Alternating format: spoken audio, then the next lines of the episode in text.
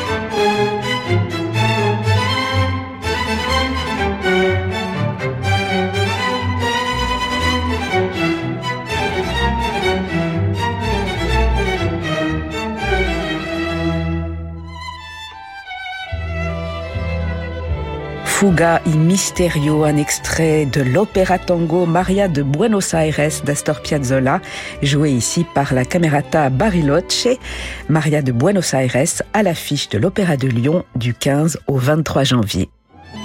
L'Or Maison sur Radio Classique. Lovescapes, ainsi s'intitule le nouvel album de Joanne Fargeau. Joanne Fargeau qui nous entraîne ici dans un envoûtant voyage amoureux sur des poèmes américain de David Tepfer, un programme auquel se sont associés quelques merveilleux artistes tels Sandrine Pio, Stanislas de Barberac, Ambroisine Bray, Geneviève Laurenceau, Arnaud Torette ou encore David Cadouche. Joanne Fargeau est à cette occasion notre invitée ce soir. Bonsoir. Bonsoir.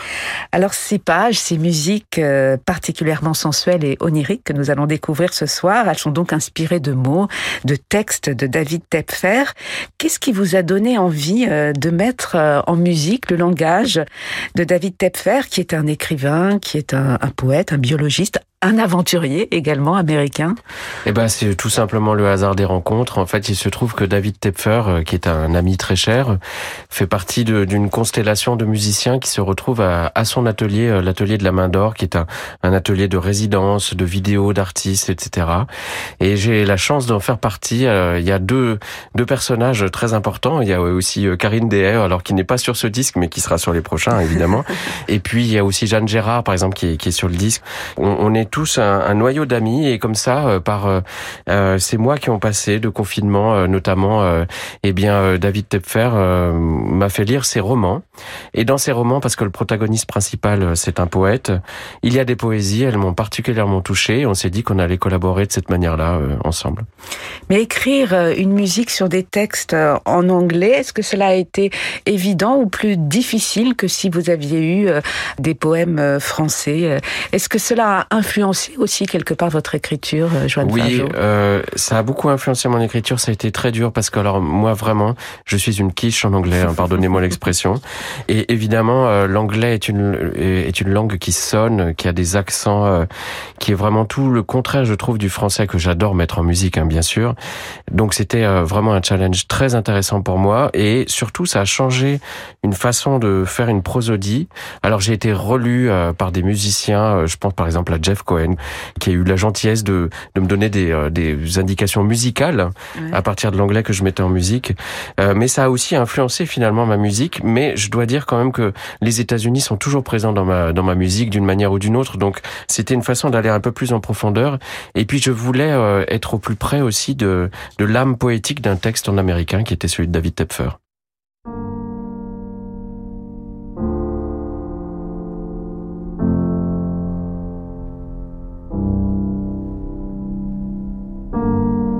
As the sun finally quenches in the ocean mass, a shape appears above the horizon. It's a face, faint but clear, in embers and afterglow.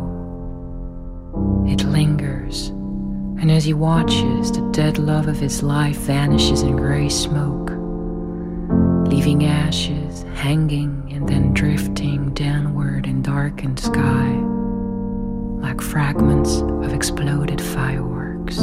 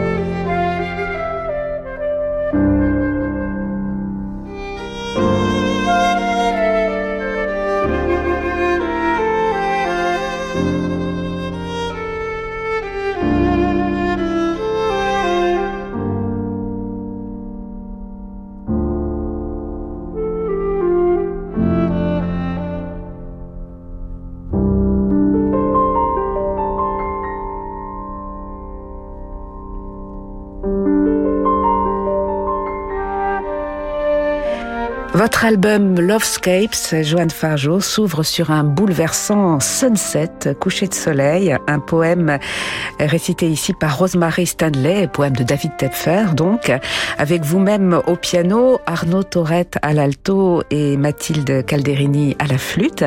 Alors c'est vrai qu'ici le piano fait un peu penser à, un glas, l'ambiance est, douloureuse, recueillie. Les questions de mort euh, dans ce poème, de la dispersion de cendres de la bien-aimée, c'est cela? Absolument, et d'ailleurs, euh, Lovescapes, c'est paysages d'amour, mais euh, ces poésies, et puis quelque part euh, mon univers poétique, en toute modestie hein, bien sûr, c'est toujours l'amour et la mort intriqués, Eros et Thanatos on pourrait dire, parce que il y a toujours euh, dans l'amour une notion de fin. Et c'est vrai que ce sont des, des thèmes qui m'obsèdent, et de même que ceux de David Tepfer, et c'est pour ça qu'on est rentré aussi en résonance.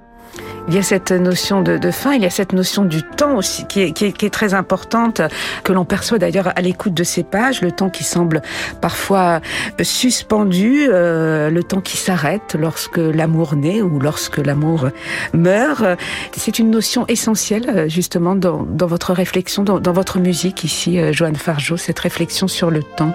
Oui, parce que c'est pas forcément euh, d'ailleurs le temps au sens symbolisé par un rythme, par un tempo ou quoi que ce soit. C'est surtout que, en fait, toute pièce est un cycle qui s'arrête. C'est inévitable, en fait, à moins d'être immortel et de composer de la musique immortelle. Euh, il y a une échéance. Et cette échéance, c'est évidemment euh, un symbole d'une fin, donc peut-être d'une mort. Et donc, c'est dans la construction à partir de cette fin, euh, qui sera de toute façon déterminée, qu'il faut y mettre une densité, une émotion et, et même de la vie, peut-être. Alors toutes ces émotions sont donc euh, liées à l'amour. Euh, c'est l'amour qui traverse véritablement euh, tout cet album, toutes les pièces de cet album, pièces que vous avez composées. Joanne Fargeau, il y a de la douleur, il y a des frémissements. Il y a également un lien très fort avec la nature dans, ce programme, la nature japonaise notamment. Oui, c'est vrai que tout ça se fait sur fond de contemplation japonisante. Alors pardon, je dis ça avec le plus grand respect parce que je dis japonisant parce que je connais mal cette culture, donc euh, elle m'influence aussi bien sûr. Elle me fascine aussi beaucoup. Il est vrai qu'en fait le, le, protagoniste des romans de David Tepfer que j'ai évoqué est euh, un cycliste également. C'est une histoire d'amour qui naît sur euh, à partir d'un voyage à vélo au Japon. donc évidemment il y a y a un peu de, de, ça, mais enfin il y a, y a plein de pincées de d'influence dans, dans cette musique, je pense. Oui, de, de l'influence japonaise et de l'influence américaine que vous évoquiez euh, tout à l'heure. On pense à Aaron Copland, on pense à la musique minimaliste américaine. C'est une influence que vous avez d'ailleurs toujours revendiquée, Joanne Fargeau, même si euh, vous êtes aussi l'héritier de, la tradition française que, vous revendiquez tout autant. Absolument. Alors je sais que c'est pas très à la mode de dire qu'on est fasciné par les États-Unis, mais alors moi vraiment je suis un amoureux total des États-Unis, mais depuis tout le temps, euh, depuis que je suis enfant et que je regarde des films avec Marilyn Monroe, euh, euh la comédie musicale la pop, le jazz, etc. Moi, tout, tout me fascine dans les États-Unis. J'y suis allé beaucoup de fois et j'espère y retourner d'ailleurs de nombreuses fois.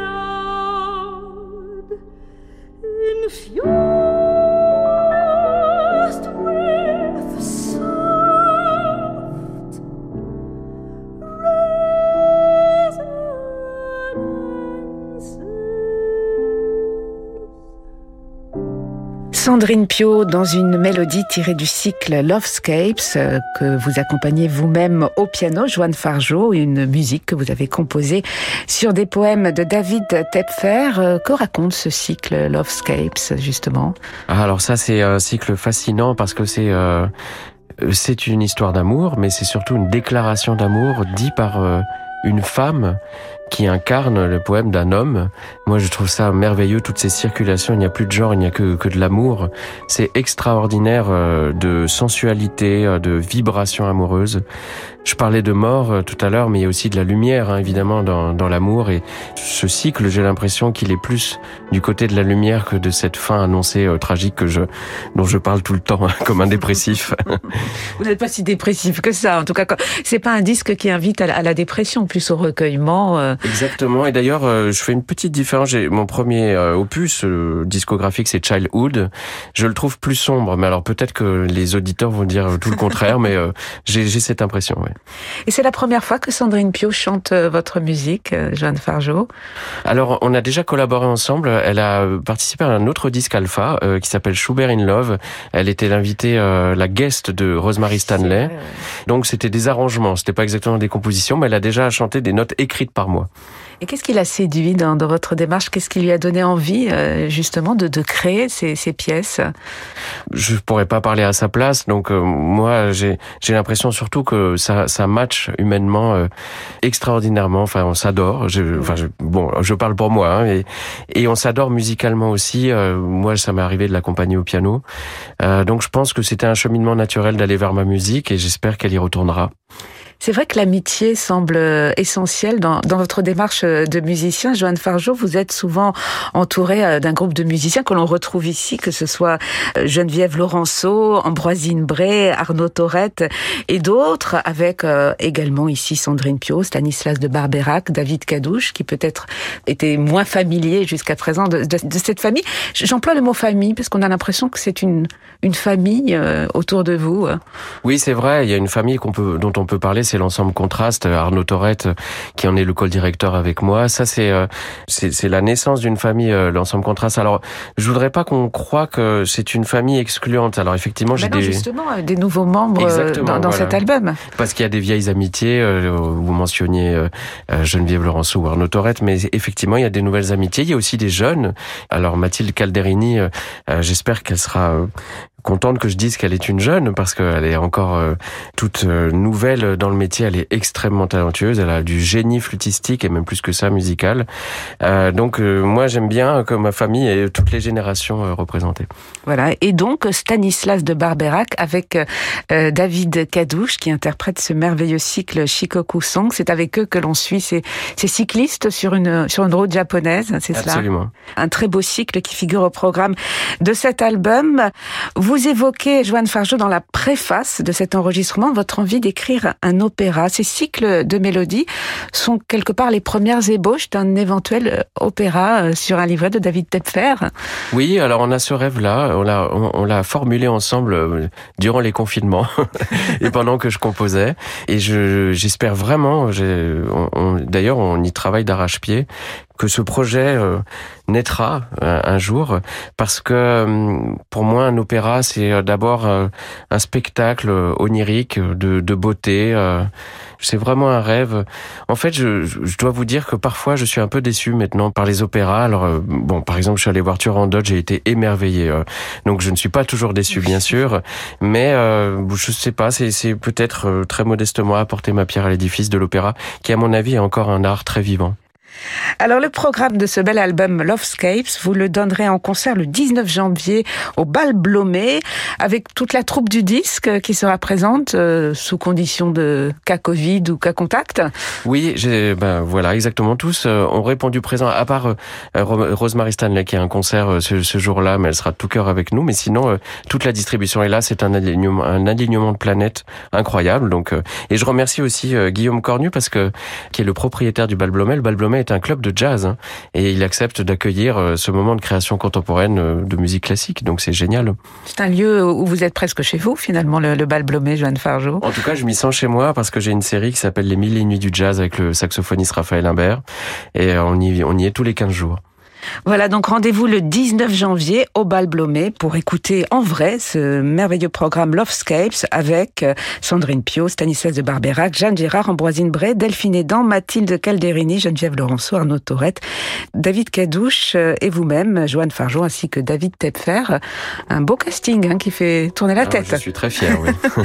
Merci infiniment d'avoir passé un moment avec nous. Merci de m'avoir reçu. smiles at free.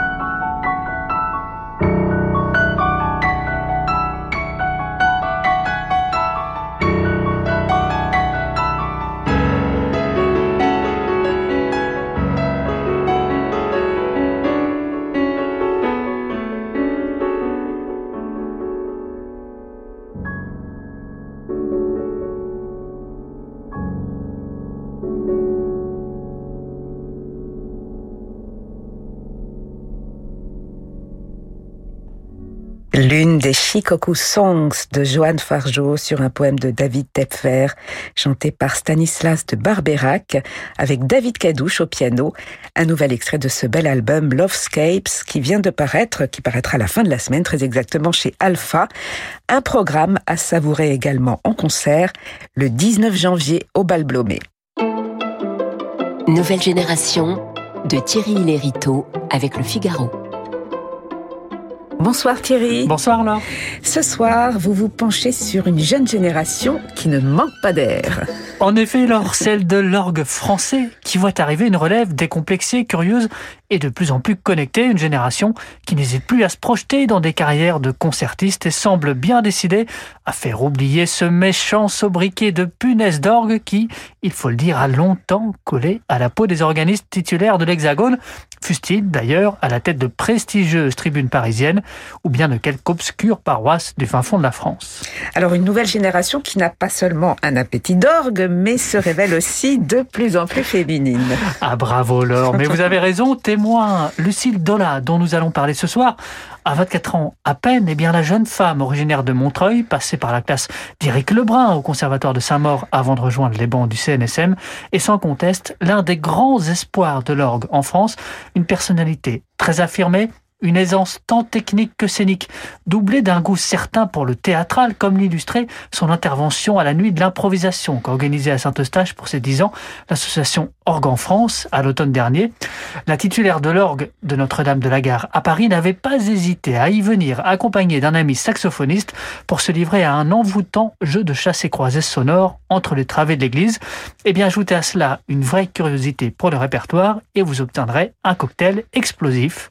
Et ce cocktail elle a immédiatement séduit Laurent Brunner, le directeur du château de Versailles, château de Versailles spectacle. En effet, ce dernier, toujours en quête de nouveaux talents, il faut le dire, pour faire vivre le grand orgue de la chapelle royale, était venu l'écouter lors d'une répétition à Guérande il y a quelques années de cela où elle avait joué du Charles Pirois, illustre compositeur oublié du premier 18e siècle français, et il n'a pas hésité à lui confier les clés du château de Versailles pour qu'elle vienne y graver un florilège de ces pages oubliées de l'âge d'or de l'orgue baroque français. Donc, un disque tiroir secret, exhumant de concerts Balbastre, d'Agincourt, Pirois ou encore André Raison, dont les pièces d'orgue se voient rehaussées non sans ce fameux goût de théâtralité dont je vous parlais tout à l'heure, de percussion, un disque qui sortira à la fin du mois sous le label CVS, en même temps d'ailleurs que celui d'une autre jeune organiste à suivre, Constance Taillard, dédiée quant à lui aux relations entre la France et l'Angleterre baroque, preuve, s'il en fallait, que Lucille Dola n'est pas une exception féminine dans le monde de l'orgue, celle qui affirme avoir